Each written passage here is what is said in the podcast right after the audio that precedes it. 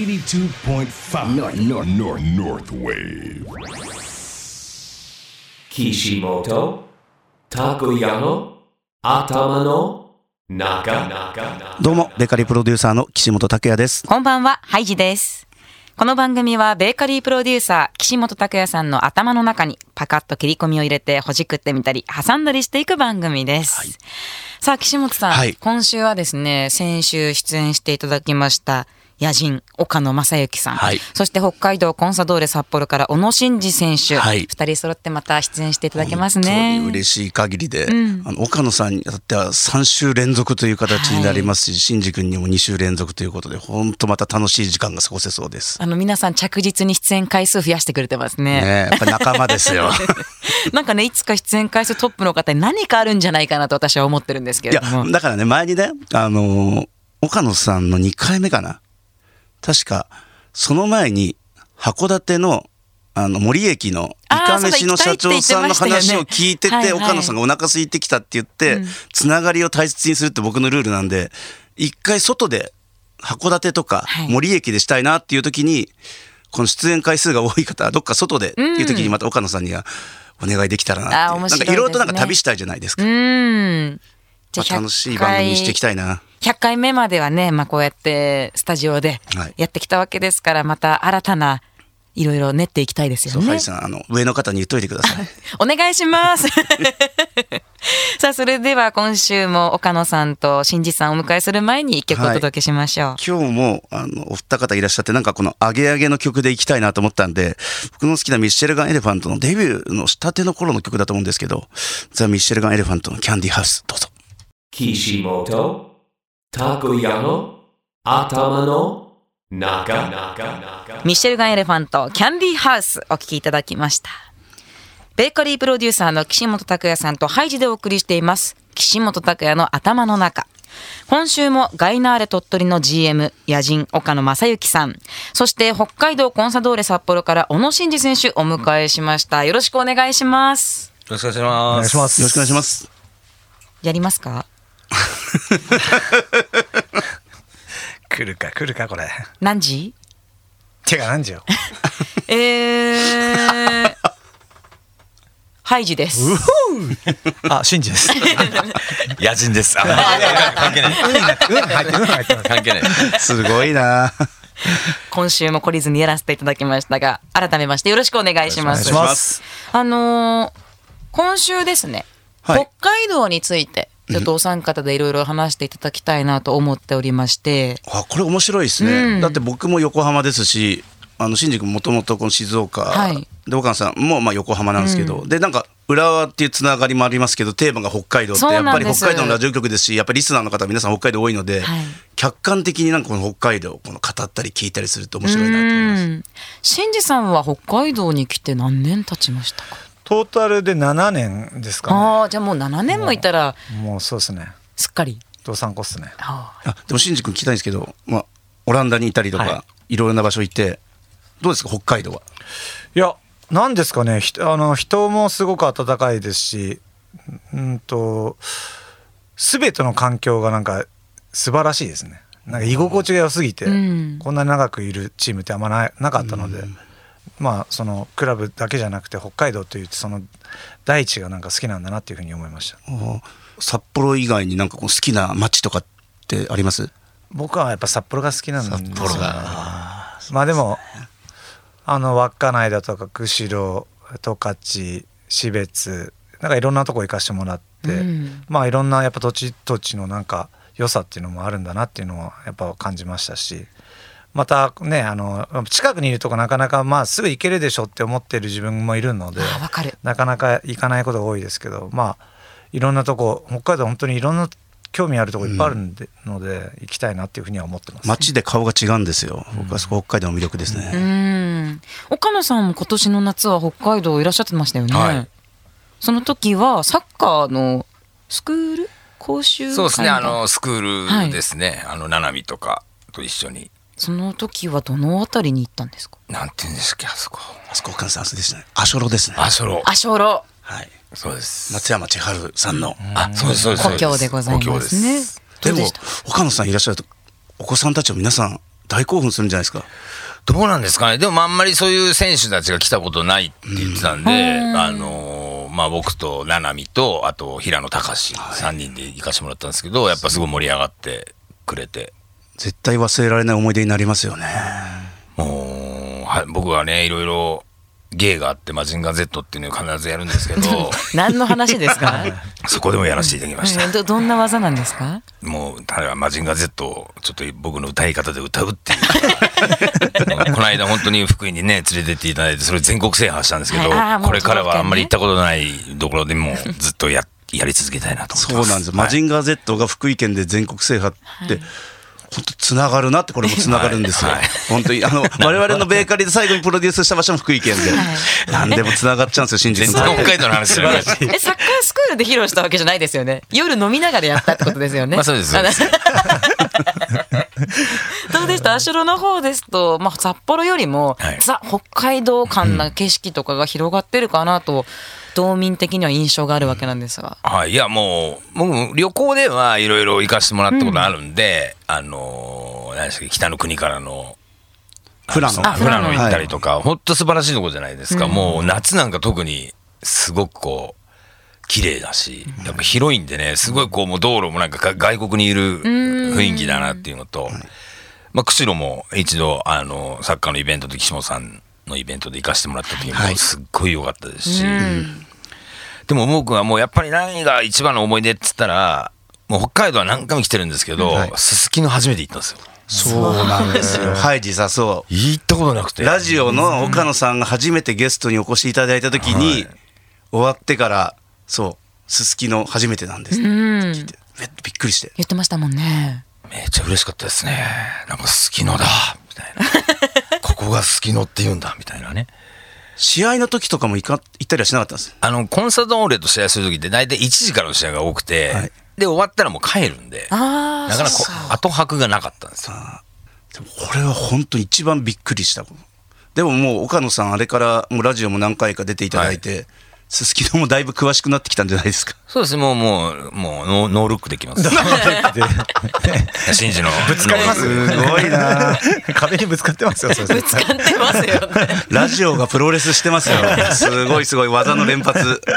ちなみに岡野さんとシェンジさんは一緒にすすきので飲んだことはありますかないです。ないですよあ、ねすすきのではないんですね北。海道で岡野さんとなんか食事っていうのもなかなかやっぱそんなタイミングがねないので、うんうん。だから今日まずこのラジオで一緒にいるってことがまず不思議なことなので確かになんかずっと慣れないですもんね。やっぱ現役と、やっぱ僕が今やってる仕事だと、やっぱね、時間が合わないんですよね。あ現役の時だったら大体時間一緒なんで、うんはい行こうかってなりますけどなかなかこうやっぱり選手だし僕はまた違うことやってるんで、なかなかタイミングが合わないんでね一緒に行けないんですよね。ーあの岸本さんももはういかなり北海道のいろんな場所をお出かけされはたい行かかせとても思らいいまましすたけれども、二人と一緒にね、こうちょっとお出かけしたいんだったら、ここはみたいなのありますか。そうですね僕の中では今やはり個人的に最近ラジオでも話をさせてもらってるんですけど同等がすごい魅力的なのでなんか逆にちょっと知ったかぶりして 同等をご案内したいなとは思ってます。道東はどの辺というか、あの何があるところですか。僕ねあの野付がすごいあの幻想的なはい風景がものすごい好きで、もう自然の凄さ自然がありのままに残ってる姿がノスタルジックなイメージがすごい同等が好きで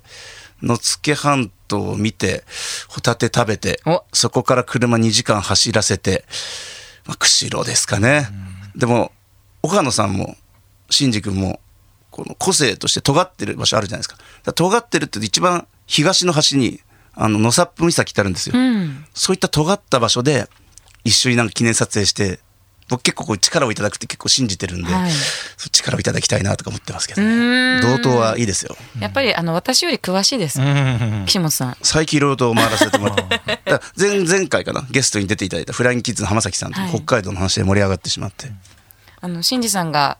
近いからなかなかこう、い、つか行くと思って自分ではな行かないって言ってたじゃないですか、これ本当に北海道民あるあるだと私思ってて、はいなんで稚内とか言ってましたけど行ったことないですし私、えーかなりはも遠ういっすよもうね2回行きましたよ、あ本当ですか、どうでしたなんかこう街の印象というかうん、すごく静かだったなっって感じはしますけどまあでもあの行ったのが12月だったんですよねですごいゆ雪が降ってて吹雪いてる時でで最終便でこう帰んなきゃいけないんですですけどその最終便が、まあ、上で旋回してたんですよ。はいでこの飛行機が降りてこなかったら飛べないって言われて、うん次の日仕事が入ってたんで絶対降りてこい絶対降りてこいって思いながら、はい30分ぐらいあの待機してでもこれはもしかしたら今日降りむもうもう無理かもしれませんねなんて言われててうわ明日の仕事間に合わなくなったらどうしようっていろいろ考えてたんだけど、結局降りてきてくれてあで飛べたっていうなんかなんですかねこうまあ自分も持ってるもんあるんだなっていうのを感じた稚内でした。 ーいやでもやっぱり北海道のエピソードとなるとみんなね雪の洗礼は受けてるんだなっていうのが、んありますよ岡野さんも雪すごい時ありましたよねありまし北海道た来た最時初の時かなああ、最初来た時ですね。ねえ、はいあの時みんな本当雪かき分けながらすすきの行ってましたもんねです ねでもあんま関係なかったですけどね。 関係なかったですかはい、もう全然朝方までいた んで、もう雪とかも。外ではい見てないですたもだんねなんかあの岡野さんがこの印象的だったのはこの雪の質を分析してたんですよなんいかやーもうへーね、全然違うんですね。や本っぱり当ですかで、しかもあったかいんですよ、なんか。あなんかもう東京とかだとあんなもう雪とかってもうなんか変な寒さするんですけど、はいいやこんなあったかいんですねっていうのが印象ありました。へえそれお二人も分かるっていう感じですかー、うん、雪はなんか降ってってくれてる方が暖かいって、ん確かに。そう。逆に降ってない時の方が寒い、あー確かに風が冷たく感じたりするのかな北海道に来てそう思いましたし、んあの雪山あんなの自分がもう雪って想像してた雪を超えたもう想像をはるかに超えたものでしたね、北海道来た時びっくりしました、ああ、だから俺だからそう多分思わなかったんですよ逆に。だからなぜかなって今自分なりに分析してたんですけど、歩くのがもう怖くて、はいもう雪とかあったかいとかもうとにかく怖いんですようね。ん一回なんかやっぱ滑ってものすごい膝痛めてから、もうあの雪道歩くの大丈夫ですか？あいやうんとまあ基本的に大丈夫なんですけど大体僕ら雪降る頃に大体いないのでキャンプシーズン終わっちゃっあーそうだそうだてでキャンプも 2, 2ヶ月ぐらいキャンプでもう北海道戻ってこないんで一番寒い一番きつい北海道知らないんですよあーだからそう北海道好きって僕言言ってますけどなんか北海道に住んでる人からすると「いやお前そこ知らねえだろ」って そこが一番大事なとこだろっていうとこを知らないんでなんか申し訳ないなっていういつも好きってか軽々しく言って申し訳ない なって思っております。うん 嬉しいですけれどもねそうやって思っていただけることはいねやーそうですよ。この辺で一曲お届けしてからまた後半お話伺っていきたいと思います、今日またアゲアゲでエンジョイをテーマにして、はいエンジョイミュージッククラブのエンジョイクラブソングどうぞ。 Kishimoto Takoyano Atamano Naga お聞きいただいたのはエンジョイミュージッククラブエンジョイクラブソングでした岸本拓也の頭の中今週もガイナーレの GM 岡野正幸さんそして北海道コンサドーレ札幌小野伸二選手お迎えしていますこの後もよろしくお願いしますお願いします。お願いしますお願いします。あの今日北海道について皆さんでこうお話ししてもらっていて一、人一個限定でここが好き北海道教えてください、僕あれですよやっぱり岸本さんから時計大好きなんですよね。時計台、はいへえなんかがっかり名所ってなんかよく言われるって聞いたんですけど、あそこ行くとなんかパワーもらえてなんか最近ちょっとむ道路の向かい側から2階からよく見える場所があって、はい結構あそこに行くんですよ実はあの泊まってる場所も近くて、うんなんか北海道のこの歴史の時を感じてそうここで文章を書くのが好きで時へー計台好きなんですよ。そうあの時計台の向かいの建物の2階って実はフォトスポットになってるんですよねあそうなんですねそこから時計台と一緒に写真を撮るとよく撮れるよって僕いう彼女撮ってますよ、はいあスポットなんですねそういうなんとかこよだっくた撮んですれねるなと思ってうんそうなんですよお二人今考えてますけれども うんまあど僕はなんだろうな大通公園とかなんかやっ大ぱ通こ公う園街中にああいう緑がある長く公園があって緑があるっていうのはなかなかねあの東京とか住んでてもなかなかないものだなっていうふうに感じてるんで、なんかそういった意味では大通公園はすごい好きですね。では岡野さんはえー、僕なんだろう。まあ本当にそんなに来させてもらったことないというか、あれなんで、何かな。でも食事が美味しいですね、やっぱね。うんうん。じゃあ何食べても。お食事どころはいこれは感動したなっていうものはありましたいやもうあのお寿司もそうですし、うんあのおお肉とかもそうだけどねラーメンも美味しいですし、うんはい何食べてもやっぱりさすがだなと僕も鳥取にねずっといいましたけどまだ全然違くて、うんやっぱお寿司屋さんの質も高いし美味しいものだらけだなっていうのはすごい感じるし、あとなんですかやっぱりもうやっぱ夏に来た時のやっぱ北海道のあの景色がうーん素晴らしいなと思いましたね。確かにいいですよこねれ僕あのリアルに伝わるのが岡野さんと、あの丸山団っていうとこがあって、そこに夜行った時に美味しいっていうことをずっと言ってる岡野さんってやっぱりあまり見たことなかったので、北海道の食って美味しいって今のこの食って答えすごい端的で、はいそうあの時1回目のラジオの時かな、うんうん丸山団に行って、んそうです美味しいですね美味しいですうね、ん、何でも美味しいっていうかやっぱりちゃんとその素材もいいんですけど、ちゃんと工夫されてることがやっぱりすごい美味しさなのかなと思いますまた生かしてるんでね、ちゃんとね野菜がまた美味しいんですよそうね野菜美味しいもうわ野菜はちょっとね全然違うと思います、スープカレーとか食べててもやっぱ感じますもんね、あスープカレー新宿食べるんだ僕はいあのカレー大好きなんですけどスープカレーにはちょっと抵抗感あったんですけど僕もやっぱりまだそうなんですあうんそうでもそこま食べ始めたらもはいうスープカレーってすごいうまい本当にって思いましたでも本当にあのいろんな食材野菜豊富に入ってますし、うんスープのし味とかも選べたり辛さ選べたりなんかいろいろ楽しみもあったりして、うんだからなんか普通のカレーとまた違う楽しみ方というかもうスープカレーがが目的でっていうか、なんかラーメンとかいろいろと選択肢があるとなかなか行けなくなっちゃうんですよね。あーあの、3回しか食事ってないわけじゃないですか、朝日スープカレーにたどり着けてないっていうのが現状で。スープカレーは昼のスープカレーかあの飲んだ次の日のスープカレーは間違いなあーくいいですよねハイジ知ってるのか癒してくれるこのえお夜店スですープかカレーだ。夜スープカレー食べれる場所って。あ僕知ってます知ってまあすじゃあちょっと私後でスープカレー大好きですから本当。はいあん北ま海り道はあの、まあ、札幌ですけれどもデリバリーの,、あのアプリとか見てもスープカレーのお店いっぱいあるんですよ、だからもう当たり前の食生活の一つな感じがしますおね、腹空いてきた。そうなりま すね間違いない北海道のねこういいところ皆さんねそれぞれ感じてましたけれども逆に北海道の皆さんに他の地域のこれっていいよとかっていう、まあ、文化とかでもいいですし食べ物でもいいし場所でもいいですしそれぞれいろんなところを見てきた3人だからこそ教えてもらえるものをねちょっと教えていただきたいなと思ったんですけれどもここのこれみたいなのありまやっすかぱりあれですよ。やっぱり、やっぱり横浜市民だからなんですけど、